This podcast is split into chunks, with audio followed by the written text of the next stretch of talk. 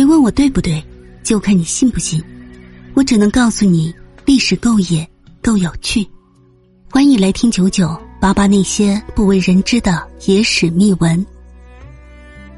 今天我们来拔一拔一位女子，此女比妲己还要妖娆，是史上第一位亡国之姬。她的名字叫妹喜，是中国历史上典型的亡国之姬。红颜祸水这个词用来形容她再适合不过。正是因为她，中国历史上第一个朝代夏朝才会覆灭。妹喜是当时全国第一美女，据说是有失氏族人为了避免夏朝国君桀的讨伐，而将妹喜献给桀。桀性格暴虐，是夏朝最后一个国君。桀在位期间。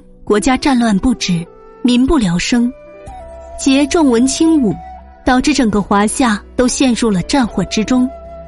夏朝作为当时最鼎盛的王朝，周边小部落都是夏朝目标，都免不了被夏朝侵略。为了可以避免夏朝讨伐，很多小部落只能每年向夏朝进贡，以此换来和平。而妹喜就是有失事进贡的贡品。作为全国第一美女，妹喜自然是让桀非常满意。殊不知，夏的灭亡便由此开始。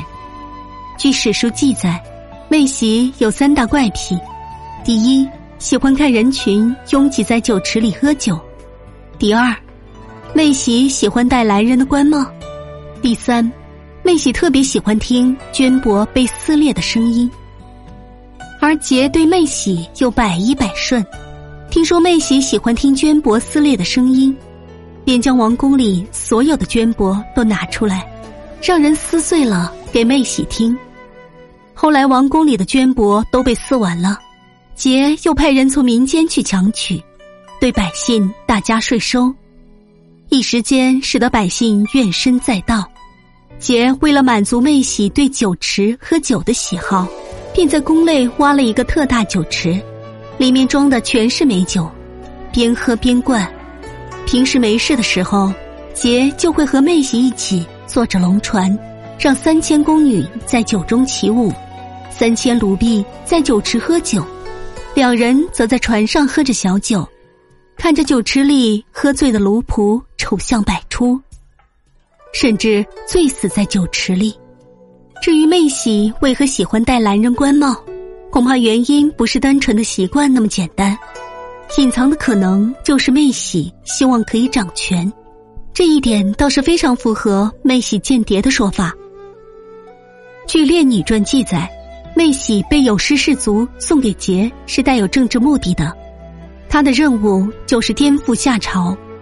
不管妹喜抱着怎样的政治目的，他的到来的确让桀成了史上第一个亡国之君。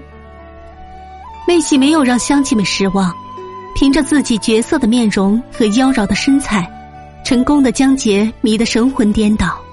桀为妹喜大肆建造宫殿，不理朝政，听从妹喜的意见，被百姓变本加厉的搜刮，使得桀不得民心，最终在商汤的讨伐下灭亡了。夏朝灭亡之后，这位暴君便带着妹喜一同共赴黄泉。